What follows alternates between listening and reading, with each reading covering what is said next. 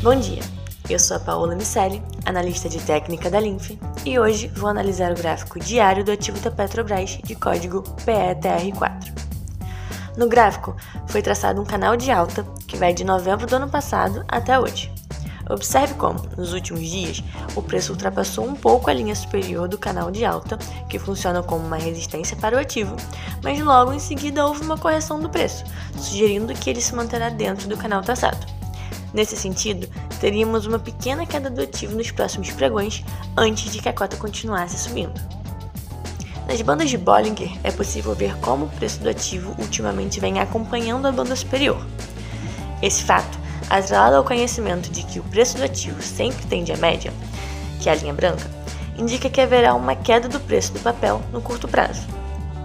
No índice de força relativa, ambas as linhas encontram-se acima da região máxima, sinalizando que o ativo está sobrecomprado. Além disso, a linha IFR acaba de cruzar para baixo a linha da média, reforçando que haverá um movimento de baixa no curtíssimo prazo. É interessante notar como, recentemente, a Petrobras anunciou uma entrega de dividendos muito acima do comum, de 23,4% para a PETR4 e 21,69% para a PETR3. Ontem, dia 11 de agosto, foi a última data de compra na qual o acionista garantiria recebimento desses dividendos.